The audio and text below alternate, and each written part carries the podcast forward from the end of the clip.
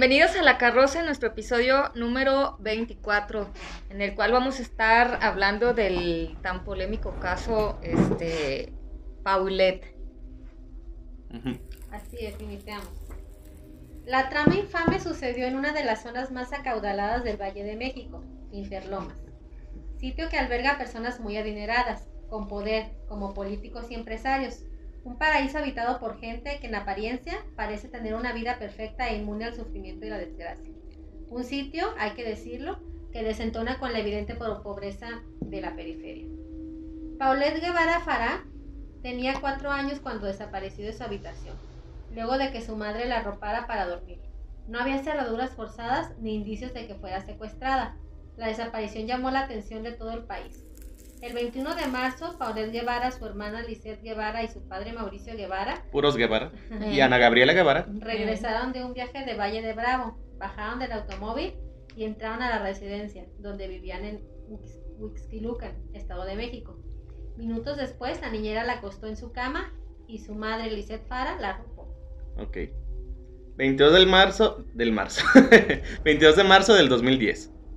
La mañana del lunes, en uno de los llamados Garden House del edificio 11 del fraccionamiento Hacienda del Ciervo, ulala, Erika Casimiro comenzaba con sus responsabilidades de nana, como le hacía de forma habitual. Así que se dirigió al cuarto de Paulette, de cuatro años, una chiquita con discapacidad motriz y de lenguaje, a quien asistía en varias de sus actividades. Una de ellas era prepararla para asistir al jardín de niños. Al entrar a la habitación de Poe, como la llamaban de cariño, se llevó la desagradable sorpresa de que la niña no se encontraba en su cama. Movió un poco las cobijas, revisó debajo de la misma y removió algunos peluches. Hurgó por los rincones donde la pequeña se pudiera esconder y estarle jugando una broma, pero no fue así. De inmediato, Erika corrió a la recámara de la señora Lisette, madre de la niña, y le informó que Paulette no se encontraba. Ella un tanto despreocupada le contestó que la buscara en el cuarto de Mauricio, su esposo, pero la nana respondió que el señor no se encontraba en casa, debido a que salió muy temprano a hacer ejercicio. La señora Lisette preguntó a Erika si Marta, la otra nana, sabía algo de su hija. Saludos a Nana. Pero le contestó que tampoco la había visto. Eh, en ese momento las tres mujeres comenzaron a buscarla por todos los rincones de la casa. Hurgaron por todas las habitaciones y estancias, le gritaban por su nombre con las esperanzas de que la pequeña diera señal de su paradero, pero no tuvieron éxito. Salieron a escudriñar por todas las áreas del edificio, jardines, estancias de juegos, estacionamiento y vestíbulo. Sin embargo, Paulette no aparecía. De pronto Lisette le vino una terrible corazonada y echó a correr hacia la alberca. Pidió a Dios no corroborar su terrible presentimiento. La destapó y sintió un gran alivio de que su pequeña no estuviera ahogada.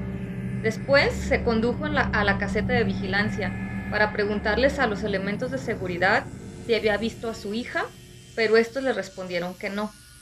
Así que su preocupación creció. No concebía cómo era posible que no supieran nada de ella o que no la hubieran visto por ningún lado. Minutos más tarde, Mauricio Guevara, su esposo, llegó a casa, donde Lisette y las nanas le informaron sobre la desaparición de su hija. Desesperados por la situación, este decidió telefonear a una de sus hermanas, quien tenía una amiga con influencias en la Procuraduría General del Estado de México. Y fue así como alrededor de las 10 horas la policía arribó al fraccionamiento de Interlomas para colaborar en la búsqueda de la pequeña Paulette. Las instrucciones las dirigía un sujeto alto, blanco, con una cicatriz profunda en el rostro. Encima del traje azul oscuro que llevaba puesto traía una chamarra del mismo color, con letras blancas en la espalda con la leyenda policía era el subprocurador de justicia del Estado de México, Alfredo Castillo. Pronto desplegó a varios policías para que peinaran todo el edificio. Las revisiones incluso se realizaban en departamentos aledaños, donde los vecinos colaboraron con ellos. Otro grupo entró a la habitación de la pequeña Paulette con varios caninos adiestrados. Ahí los... Chihuahua. Ahí los perros exploraron el, el, lugar y les dieron a oler las sábanas de la niña para que la rastrearan por todo el domicilio de los Guevara Farc. Es sabido que el olfato de un canino muy pocas veces falla, así que pusieron toda su confianza. Pues de mucha... ¿Cómo se dice? Pues mucho poder político y aparte allá una notita ya movieron la sábana. que adelante vean. Bueno. Por otra parte, algunos investigadores buscaban huellas dactilares o pisadas en el departamento y corroboraron que no se había violado las cerraduras y tampoco había ventanas rotas. Confiaron que al revisar los videos del circuito de seguridad tendrían pistas que los llevaran a dar con el paradero de la niña. Pero al consultar a los guardias, estos les mencionaron que solo usan las cámaras para monitorear.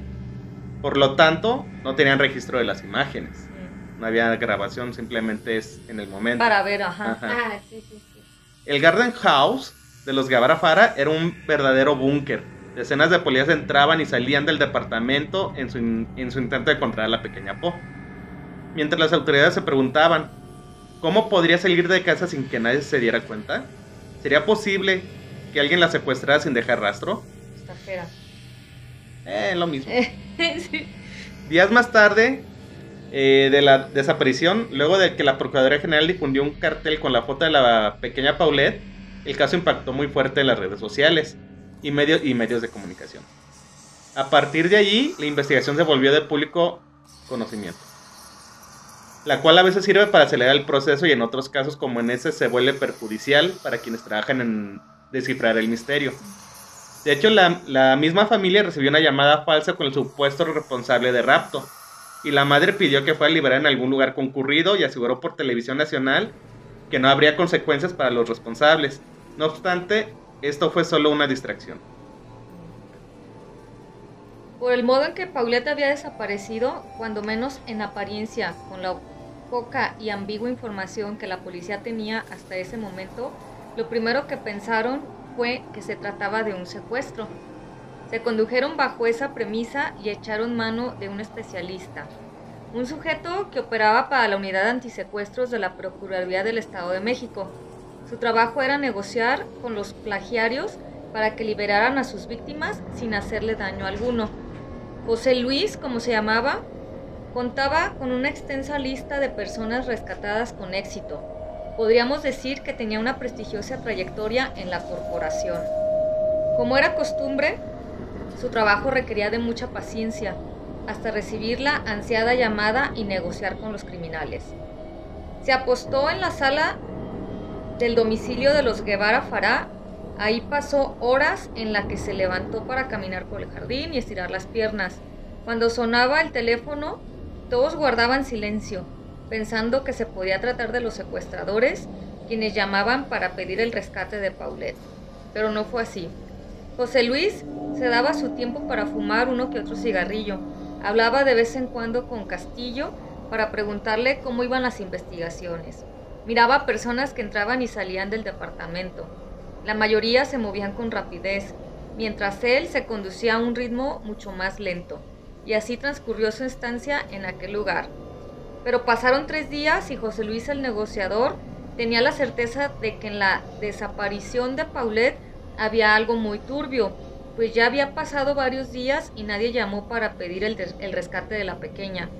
Con más dudas que al comienzo, el siguiente paso fue paso de las autoridades fue interrogar a todos los integrantes del domicilio de los Guevara Fará, con la intención de poder establecer una línea de investigación sólida que los llevara a esclarecer el caso. Ahí desde el principio estuvieron mal, porque es lo primero que se hace, hablar con los, Pues con la gente, con ¿no? los papás para evitar cualquier Sí, bronca que entre los Sí. papás haya de venganza y ah, así. sí, claro. sí, no, y Ujú. le hicieron como mal revés. no. Eh. Sí. El jefe de la Policía Ministerial del Estado de México, Víctor Magaña, el subprocurador Alfredo Castillo se acercaron a Amanda de la Rosa, también conocida como la China, quien era la mejor amiga de Lisette Farah. Ujú. De forma amable le dijeron que necesitaban hacerle algunas preguntas y subieron, una, y subieron a una de las recámaras donde iniciaron el interrogatorio. Sabemos que tú y Lisette pasaron juntas el fin de semana. ¿A dónde fueron? Preguntó Castillo. Hicimos un viaje a Los Cabos, respondió Amanda. ¿Quiénes más iban con ustedes? insistió Alfredo. Amanda guardó silencio por unos segundos, suspiró y dijo, ¿de verdad necesitan saberlo? Sí, toda la información es valiosa, contestó Magaña. Está bien, fuimos a Los Cabos porque ya nos reunimos con un amigo de Lisette, quien rentó una casa. Estaban también seis o siete hombres más a quienes no conocía. Por lo que me platicó mi amiga y pude darme cuenta, ambos se tienen un cariño especial. Sin embargo, no puedo asegurar que sean amantes o novios. No tengo idea de cómo se le pueda nombrar a los que ellos, a lo que ellos tienen, afirmó la China, un tanto desconcertada. Después Amanda pidió al subprocurador Castillo no contarle nada al respecto a Mauricio, quien de por sí estaba destrozado por la desaparición de su hijo, como para recibir otro golpe como ese. Además les dijo que su amiga no pensaba dejarlo, ya que se sentía muy feliz con la familia que tenía. Alfredo, le contestó que a ellos no, no les interesaba saber si Lisette tenía amantes o no. Lo que querían era resolver el caso y no precipitar las investigaciones. Por el momento no le comentarían nada. Con el paso de los días, la situación se complicaba aún más para las autoridades y los padres de Paulette, que afirmaban a los medios de comunicación que estaban muy unidos, que recuperarían a su hija y saldrían adelante. Para ese momento, el vestíbulo del edificio 11 de Hacienda del Ciervo, que se encontraba atiborrado de periodistas y cámaras, incluso las unidades de control remoto de las dos televisoras más grandes del país, se habían instalado también. Ahí estaban las de, Televisa y TV Azteca. Ajá el caso comenzó a tomar protagonismo y elevar el rating televisivo a horarios estelares. A través de los medios, Mauricio Guevara y Lisette Fara hacían del conocimiento público que si se trataba de un secuestro, ellos estaban dispuestos a pagar el rescate, y no por ser contra los plagiarios. Suplican que les devolvieran con bien a su hija, pues si su intención había sido clavarles una daga muy, muy profundo, ya lo habían conseguido. Y no soportaban más aquel calvario. Con la intención de dar a conocer a los, los detalles del caso, el diario de la el diario de las mayorías realizó una entrevista con el señor Mauricio Guevara. Nada menos que en el lugar de los hechos en el domicilio de la familia eh, en Interlomas. En el lugar, el reportero Antonio de Marcelo fue testigo de cómo en el departamento había una constante movilización policíaca. La sala se había convertido en un centro de informática, pues varias personas atendían llamadas, mensajes por Facebook y correos electrónicos. Y vendían Tupperware. Todo con el objetivo de obtener noticias que llevaran con el paradero de Paulette. La familia también elaboró varias lonas con los datos de la pequeña y un teléfono donde podían dejar información. Estas la distribuyeron en varias zonas de la ciudad e incluso el señor Guevara pagó para que se colocaran varios espectaculares donde se solicitaba el apoyo de los ciudadanos. Atribulado, Mauricio recibió el reporte de la prensa y dialogaron en la, en la cocina de su departamento. Con la mirada perdida contó una vez más lo que ya todos sabían. El día, el día 21 regresó por la noche de Valle de Bravo con sus dos hijas, Ches y Paulette. Llegaron dormidas y Lisette y Erika ya los esperaban. Metieron a las niñas en brazos y las dejaron en sus respectivas habitaciones. El lunes por la mañana, cuando la nana se disponía a arreglar a Po para el colegio, ya no estaba. Desde entonces no he podido dormir y lo que más me conmociona como cómo es que alguien pudo entrar si no hubo violencia para extraer a Paulette. Y en eso tenía razón, pues cómo era posible que en un lugar con tanto personal de vigilancia, cámaras y cerraduras, la pequeña desapareciera sin que alguien se hubiera dado cuenta. Me siento sumamente frustrado, porque a pesar del profesionalismo de la policía, no tengo noticias de Paulette. Por ello, también he, he pedido que se investigue a toda la gente cercana a mi hija, porque el único y principal interés es que aparezca, a costa de lo que sea, y no me importa ser yo mismo el señalado. Y continuó. Ella para entrar al mundo pagó un boleto muy caro, cuatro meses para que se desarrollara, así es que ella luchó muy fuerte para permanecer en este mundo. No entendemos por qué tenga que estar pagando otro castigo. Por el momento confiamos plenamente en las autoridades y en el procurador Alberto Basba. ¿A dónde? Me asustaste. Como puede ver, les hemos abierto las puertas de esta casa y dado todas las facilidades para que investiguen y encuentren a mi hija, concluyó el consternado padre. Aquel día por la noche, la señora Lisette Farah, en apariencia tranquila, dio una conferencia de prensa en el vestíbulo de su departamento donde a grandes rasgos señaló, lo único que quiero es que mi hija regrese a casa. Mi instinto de madre me dice que ella está bien. Confío en las autoridades por el trabajo que están haciendo y porque sé que son muy competentes. No obstante, era evidente que el caso estaba superando a la policía. A seis días de la desaparición de Paulette, no tenían pistas concretas. El misterio aumentaba, así como la peste de que algo muy perturbador envolvía este caso. El 25 de marzo, ante la presión de la prensa y de la opinión pública, la familia se vio forzada a realizar entrevistas para dar detalles sobre el caso. Sobre el caso. Además creyeron que podían utilizar a los medios para intimidar o sensibilizar a los potentes secuestradores. Es así que comienza a verse involucrados diferentes periodistas, una de ellas Lili Telles, quien le hizo una entrevista a la madre en el cuarto de la niña, donde tanto madre y periodista estaban sentadas en la cama de Paulette. Ya sé. Y que ya habían, la había usado muchos otros eh, La personas. amiga, la amiga que se quedó ahí dormida. La incertidumbre trajo desesperación y sembró la discordia en, en los padres de la pequeña Paulette, quienes se enfrascaron en una fuerte discusión en la que Mauricio Guevara culpó a Lisette de la desaparición de su hija, a quien le reclamó que en la noche del domingo 21 de marzo ella metió un bulto a su casa y no a su hija. Por lo tanto, la responsabilizó de lo que le ocurriera y así la amenazó con decírselo a la policía. Su esposa, muy, muy furiosa, lo insultó, le gritó que cómo era posible que durara de ella, y además que les fuera a mentir a las autoridades. Al día siguiente, a petición del subprocurador Alfredo Castillo, ambos acudieron a ratificar sus declaraciones ante la Procuraduría Mexiquense. Después de volver a interrogar a Mauricio y Lisette, el juez tercero de lo penal de Tlanepantla les otorgó un arraigo de 30 días, debido a inconsistencias y falsedades en sus declaraciones. Por otra parte, a las empleadas Erika y Marta, quienes fungían como nanas de las hijas del matrimonio Guevara-Fará, también las incluyó en la decisión, pero ellas por ser últimas personas que convivieron con Paulette. Por ello, los cuatro fueron trasladados a un inmueble bajo el resguardo de la Procuraduría de Justicia del Estado de México.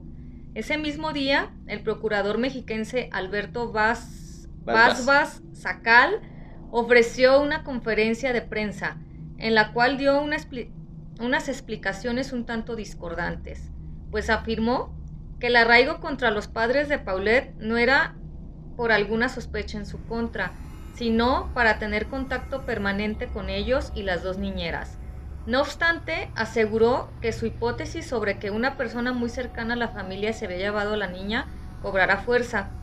Por último, dio a conocer los datos de las acciones que se habían llevado a cabo hasta ese momento en torno al caso, los cuales parecían tener la intención de resaltar que la Procuraduría, de- la Procuraduría del Estado de México y las corporaciones policíacas trabajaban incansablemente para dar con el paradero de Paulette, aunque los hechos decían otra cosa, no tenían una línea de investigación sólida para resolver el caso. Los datos que el procurador los datos del procurador fueron los siguientes. 100 agentes de la Policía Judicial y de la Ministerial, apoyados con caninos adiestrados, buscaban a la menor. Se habían practicado 23 peritajes en distintas especialidades, 6 exámenes de poligrafía, se analizaron 16 cámaras de video, se habían realizado 32 estre- entrevistas con los padres de Paulette. Varias de Y una ellas con Lili Telles. Ah, varias de ellas en la misma cama donde dormía la niña. Misma cama en la que diferentes amigos y familiares Mm. habían dormido. Es que, no, Sí. Después de la desaparición de Paulette, otras más con familiares y vecinos. Se hicieron 66 inspecciones ministeriales, cateado 12 domicilios aledaños al departamento y llevado a cabo dos reconstrucciones de los hechos. También se enviaron oficios de colaboración a todas las procuradurías del país e incluso internacionales para que apoyaran en la búsqueda de Paulette. Sin embargo, un fuerte rumor comenzó a correr por los pasillos de la, procuraduría, el cual decía que Mauricio Guevara y Lisette Farah se apuntaban como los principales sospechosos de la misteriosa desaparición de la pequeña. Por lo cual el procurador, procurador tomó la decisión de arraigarlos para interrogarlos de forma más rigurosa y llegar a la verdad de los hechos. Unos tacaguanazos. Es sencillo, al decir que el procurador, al decir el procurador que los padres de Paulette habían falseado sus declaraciones. Significaba que o bien sabían algo en su, o en su defecto ocultaban información que no se habían atrevido a contar a las autoridades. Pero ¿cuál era esa información?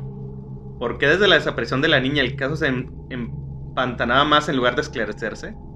De acuerdo con la investigación del periodista Martín, Martín Moreno, quien se basa en, la averiguación previa del caso AMHUIX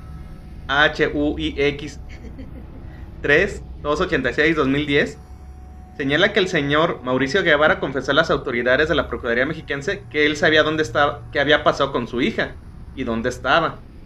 Además de afirmar que su esposa Lisette y las nanas Eric y Marta también eran cómplices. Sí, cito. Sí, yo sé dónde se encuentra Paulette y solamente se los diré si me ayudan de forma legal. Para que yo no tenga ningún problema con la justicia. Tengo el temor de irme a la cárcel. Estoy desesperado, afirmó.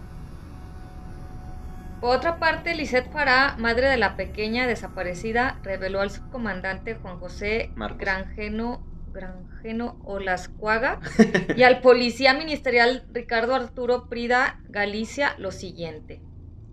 Yo sé dónde está Paulette y también sé quiénes la desaparecieron. Fue mi esposo Mauricio. Luego de interrogar a Lisette, los agentes volvieron a platicar con el señor Mauricio. Su esposa lo acusa de haberlo planeado todo.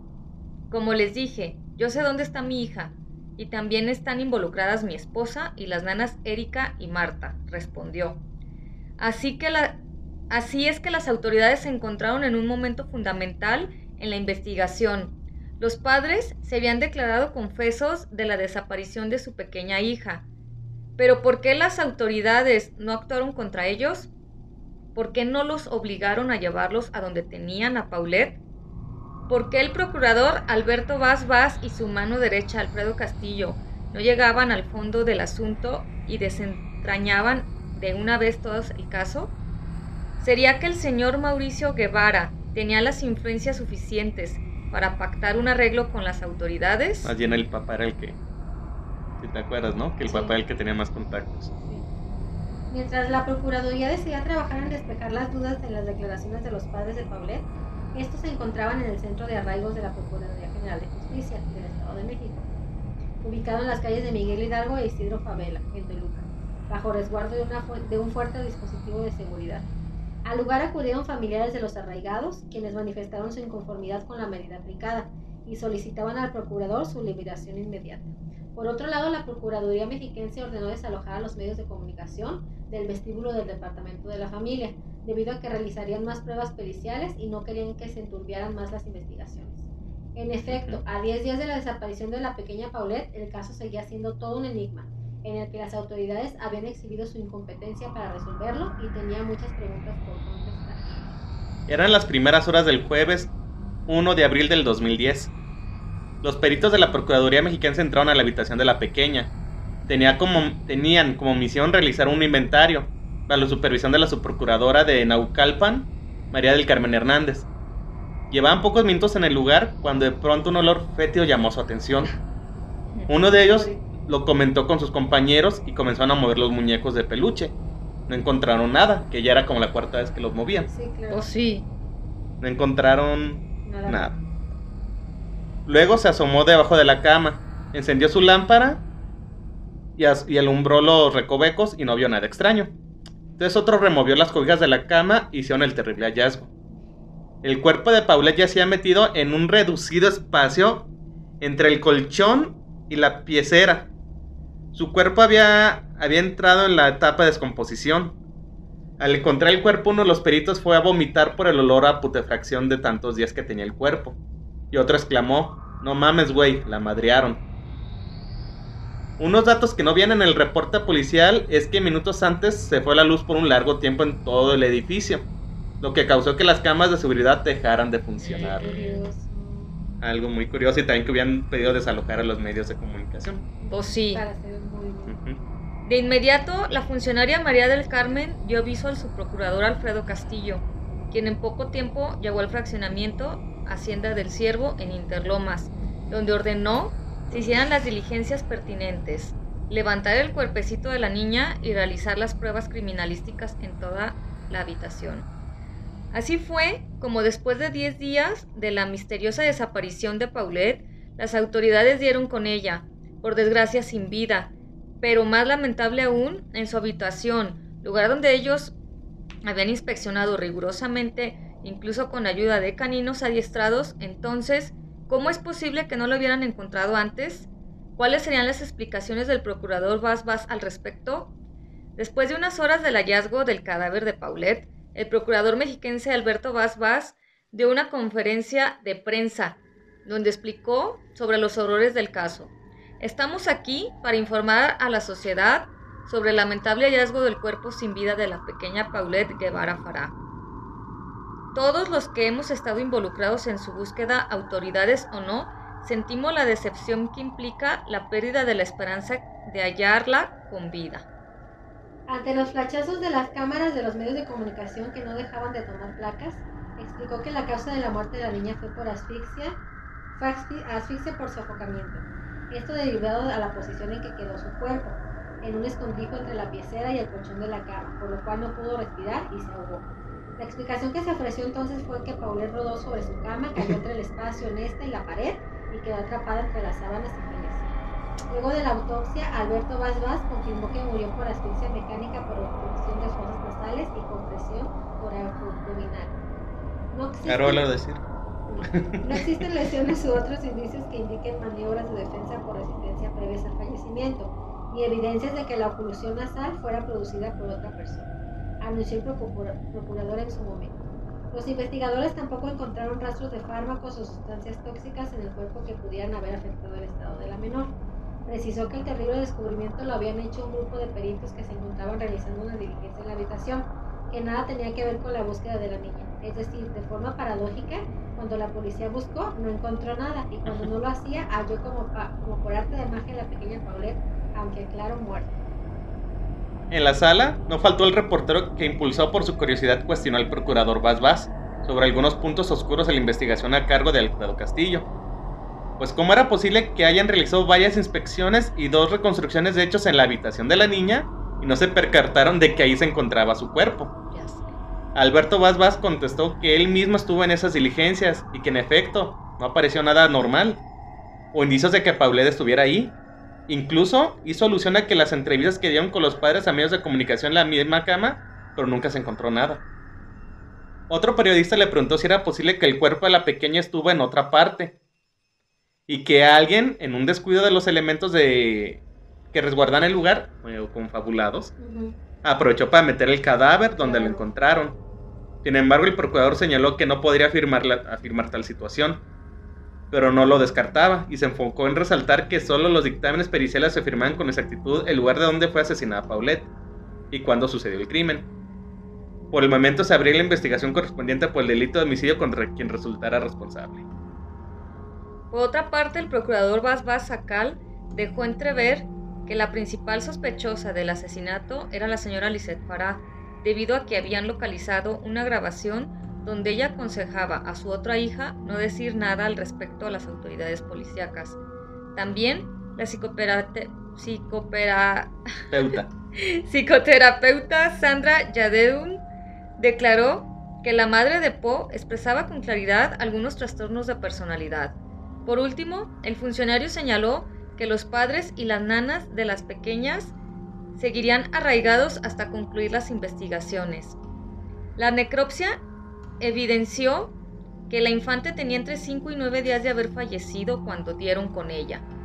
En el laboratorio, los médicos legistas analizaron los fenómenos cadavéricos en el organismo de Paulette, es decir, los cambios físicos y químicos que había experimentado su cuerpo desde el momento en que murió hasta que la hallaron. Comenzaron por el proceso de deshidratación para conocer cuánta agua había perdido su organismo Después prosiguieron en verificar su temperatura corporal, luego su rigidez, donde una proteína llamada miocina se coagula y tensa las extremidades, y por último analizaron la lividez de su cuerpo. La ventaja de este estudio es que permite calcular el tiempo de muerte y la posición en que quedó el cadáver, dado que los fluidos tienden a irse hacia las zonas como más con más declives. hacia los pies, ¿no? No hacia el costado. No, o sea, depende cómo Ahí, queda el cuerpo ahí. Después del exhaustivo análisis al cuerpo de la menor, los médicos forenses de la Procuraduría llegaron a la conclusión de que Paulette tenía entre 5 a 9 días de haber muerto. Así lo expidieron en el reporte oficial y se lo hicieron llegar al procurador. Por otra parte, de acuerdo con lo declarado por Amanda de la Rosa, la mejor amiga de la señora Lizeth Pará, respecto a que el fin de semana previo a la desaparición de Poe hicieron un viaje juntas a Los Cabos para reunirse con un amigo íntimo, las procuradurías mexiquense y, y del entonces Distrito Federal se dieron a la tarea de buscar a dicho sujeto, ya que sospecharon tenía mucho que ver en el homicidio de Paulette. Sábado 4 de abril. Levantan arraigo a padres y nanas. Primera lectura. Ah, no, ¿verdad? Pero como había sido una constante en esa investigación, la Procuraduría Mexiquense volvió a cambiar de parecer. Y aquel día, muy temprano, anunció en un, en un escueto comunicado que cancelarían el arraigo de 30 días para los señores de... Para los señores Lizeth Fara y Mauricio Guevara así como para las nanas Erika y Marta Casimiro. Después de seis días en el servicio forense, las autoridades entregaron el cuerpo a sus familiares el día 4 de abril por la tarde. En el lugar, sus tíos Antonio y Arlet Guevara agradecieron las muestras de cariño de los ciudadanos, pero pidieron que se dejara de especular en el caso. Al caer casi la noche, la carroza. la carroza del servicio fúnebre partió con su cadáver de la ciudad de Toluca a las capillas del Panteón Francés en el Distrito Federal, lugar donde la velaría. Angustiada, pero sin lágrimas, así se mostró una vez más Lizeth Fara ante las camas de televisión. Durante una entrevista televisiva después de una semana de arraigo, en ese momento señaló que se enteró de la muerte, de la muerte y hallazgo de su hija por medio de una, de una psicóloga, perdón, que le hizo varios cuestionamientos. O sea, ella estaba ahí, le empezó como a cuestionar y cuando se dio cuenta que ya la habían encontrado muerta. Mm. Lo único que sé es que perdí a mi angelito. Lo único que he hecho es sacar a mis hijas adelante, dijo la madre de Paulette. Ante la conductora de televisión, Lisette se defendió de los ataques padecidos por no derramar lágrimas ni expresar un sufrimiento desgarrador, propios de una madre que ha perdido su hija. Sin embargo, dijo que si no lo hizo fue porque se quería ser fuerte. Cuando se le cuestionó si había visto las imágenes del lugar donde encontraron a Paulette, respondió, Mi corazón no está preparado para eso. Después añadió, Lo único que no me suena es que me hayan culpado a mí, me parece injusto. Ahora lo único que quiero es llorar a mi hija porque no he podido hacerlo. Por otro lado, Mauricio Guevara dio también una entrevista a la televisión y en ella señaló que no estaba en condición de meter las manos al fuego por nadie, por lo que confiaba y colaboraba con toda disposición con las autoridades y enfatizó, sigo con la convicción de que mi hija no se accidentó, Sabemos que en la actualidad existe mucha ciencia y tecnología para las investigaciones. En otros países. Pues sí, por lo que muy pronto sabremos lo que verdaderamente pasó. El conductor le cuestionó. Entonces, ¿descartan por completo que haya sido un accidente? No soy quien para decir eso, pero estamos muy abiertos para cooperar con las autoridades. Lo hemos hecho con toda la confianza, puesto que el procurador Vaz Vaz es una persona justa. Vino la última pregunta. ¿Es cierto que pidió a su esposa no estar en el velorio de su hija? Esas son cuestiones internas de la familia, y creo que eso no es lo importante ahora. Lo que importa es que se resuelva el caso. Toda esta situación nos ha rebasado, concluyó. Así fue como la noche del domingo 4 de abril solo los familiares paternos y amistades de la familia velaron en el panteón francés a la pequeña Paulette Guevara, la familia materna de la niña no estuvo presente porque así lo decidieron ambas partes. Ya muy roto todo. Sí, porque la discordia se había sembrado en ellos. Sin saber cómo falleció, quiénes fueron los culpables, con muchas preguntas y varias contradicciones, además de sus padres separados, fue sepultada Paulette. A las 15.30 horas del 6 de abril, personal del Panteón francés sacó una de las capillas del ataúd blanco que contenía los restos de la pequeña Po para, subirlo a la carroza y realizar el recorrido hacia la tumba. La carroza encabezada en el cortejo fúnebre atrás, Lizeth Fara y Arlette, su hermana, lideraban el grupo de personas que acudieron al entierro. Durante el recorrido, Lizeth y su hermana caminaron con la mirada al suelo, visiblemente abatidas, y disimulaban las lágrimas con sus gafas oscuras. La carroza se detuvo en la sección jardín de los franceses, letra A, donde dos hombres con uniforme azul bajaron del ataúd de la pequeña Paulette y lo condujeron al foso 194A. Luego los sujetos de azul metieron al pequeño féretro blanco y a, la fosa. Y antes de comenzar a paliar, Lisette y su hermana y otros familiares y amigos arrojaron rosas blancas y rosas pálido encima de su cajón. Y varios de ellos no pudieron contener el llanto. Al siguiente día de sepultar a su hija, Lisette dio una entrevista más, para uno de los noticieros vespertinos con más audiencia en el país. En ella, la madre de Poe fue muy, contundente. Se fue con todo contra su esposo y asumió una actitud a la ofensiva, nunca antes vista. Algo lo obligó a contenerse. Mauricio, Mauricio es un cobarde, toda su vida lo ha sido, siempre atrás de mí y de su familia. Él nunca pudo resolver los problemas y explotó. Yo no quisiera llamar responsabilidad, pero sí, yo creo que tiene mucha, mucha, demasiada culpa tras él. Además surgió que su esposo cargaba una cuenta pendiente y por ello se ocultó al extraviarse su hija, por sus actos, por cómo se está comportando desde, desde que desapareció la niña, es porque tiene una culpabilidad y no quiere que se sepa. Por otro lado, también le dio lo suyo a los medios. Esta será mi última entrevista. He decidido no hablar más para los medios de comunicación, pues los convocamos para que ayudaran a encontrar a mi hija, no para que lo convirtieran en un circo.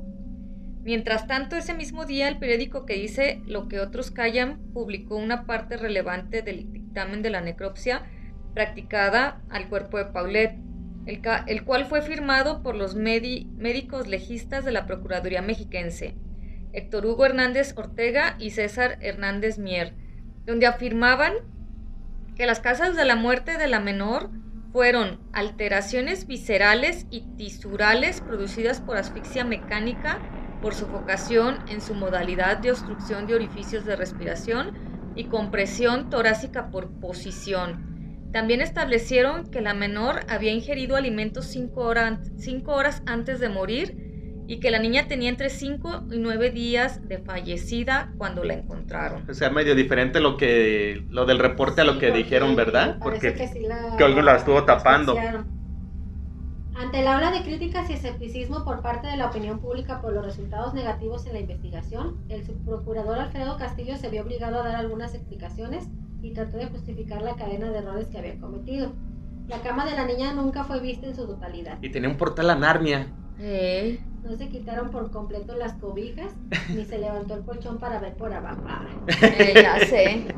Nadie nos dijo que en la cama había un hueco, señaló Castillo lo cual parece ser mentira porque durante los días de la investigación las nanas, afirman haber cambiado las sábanas un par de veces, además de que varios familiares y amigos usaron la cama más la, más la entrevista dada a la periodista Lili Telles. Roberto Ayala, el supuesto amante de Lisette Fara, con quien en un inicio se dijo había pasado el fin de semana previo a la desaparición de Paulette en Los Cabos, acudió de manera voluntaria a la Procuraduría a declarar pues señaló que había muchas cosas que se habían dicho sobre él, las cuales eran falsas. Ante un gran número de reporteros y en compañía de sus abogados, Luis Alfonso Madrigal y Herman Mugerburg dijo, vengo a limpiar mi nombre, pero sobre todo el de mi hija, pues ha sido señalada de que su padre es un asesino, que mató a una niña y eso es completamente falso. Al ser, cuestionado sobre la relación que tenía con la señora Lisette Farah, afirmó, ni soy instructor de gimnasio como se ha dicho, ni soy amante de Lisette. Yo me dedico a las ventas. Tengo una compañía al respecto y tengo una conocí a Lisette por Facebook, donde platicamos esporádicamente. Acepto, que nos dio cuatro o cinco ocasiones, fuimos a tomar un café, pero por supuesto no somos amantes. En tanto, su abogado recalcó que tenía forma de comprobar que su cliente no había estado con la señora Lisette en Los Cabos. Mm. Mi cliente hizo algunas compras ese fin de semana en el Distrito Federal además de que fue a un restaurante y una exposición de arte en compañía de su esposa e hija. Tras comprobar más adelante lo dicho por el señor Roberto Ayala, la Procuraduría no encontró ninguna relación de él con la muerte de la pequeña Paulette, así que no lo molestarían más.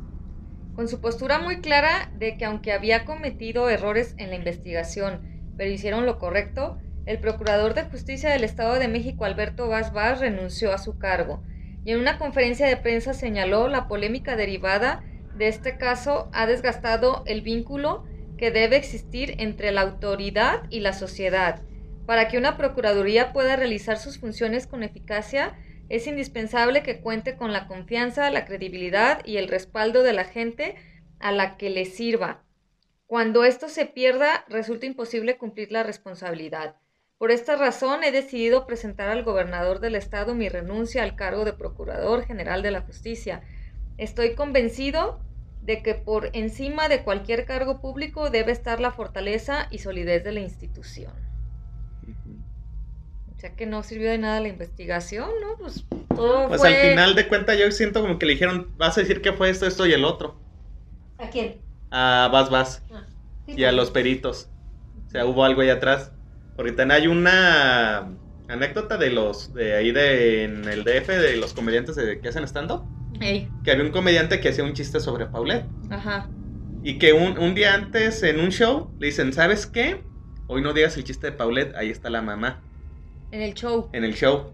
Entonces, dicen que ellos son, que pues, los comediantes suelen ser mucho de que, no digas esto, ah, pues lo voy a decir. Ajá. Entonces dice que antes de que saliera de todas maneras él al escenario se acercó la señora. Ajá. Que le dijo, ay, ya me contaron que haces chistes de mi hija, ¿eh? jajaja, ja, ja, no vayas a hacerlo hoy. Pero como muy. Pues le vale. Ajá, como que le valía, o sea, como. O sea, pues dices, ay, pues sí, o, o vas y le reclamas, o de plano mejor te vas, pues no vas o con. no vas a ese show Ajá. si ya sabes que. Si ya sabes que tu hija es como. Parte de Parte de la ahí. burla, pues. Ajá.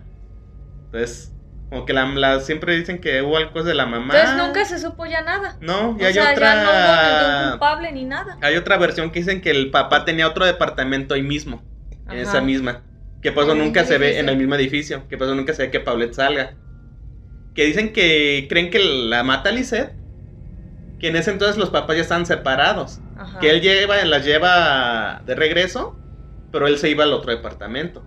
Ya no vivían juntos. Entonces que ella la mataba a Paulette, la mamá, le habla a él, pues él todavía, pues por el cariño y por todo, esconden a Paulette en el otro departamento. Ujú.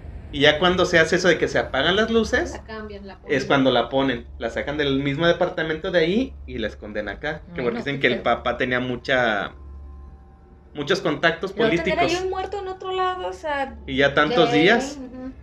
No, y aparte de lo de los perros. Es ey, imposible que un perro no te detecte un cuerpo. sí, O sea, te detectan Imposible. drogas, no como no, en un detectan cuerpo. rastros de días. Ajá. Imagínate estando el cuerpo ahí. pues, Sí. no. ya sé. Y tanta gente que durmió ahí. Ah, la Y las Y entrevistas. que ¿Viste? cambiaban las sábanas y tal. Ay, sí. Sí. sí, pues pura, puro verbo y pura. Pura Mentira. cosas extrañas. Pues sí. Bueno, pues ya. Entonces, este, este fue el caso Paulette. Este, esperemos les haya gustado. Digo, y que lo conocieran quienes no lo hayan no conocieran ese, ese Caso. caso, aquí. O no recuerdan. Ajá. Porque a mí me lo volvió a como a, a recordar, pues ya se me había olvidado Sí. muchos detalles. Así es. Pues bueno. Pues bueno, pues lo de siempre, que le den like, se suscriban al video, nos pueden encontrar en Spotify, en YouTube, sigan las páginas, también ya tenemos Instagram. Y pues ya es todo. Es todo. Bueno, pues Bien. nos vemos. Hasta la Bye. próxima. Adiós. Y sigue grabando. Eh.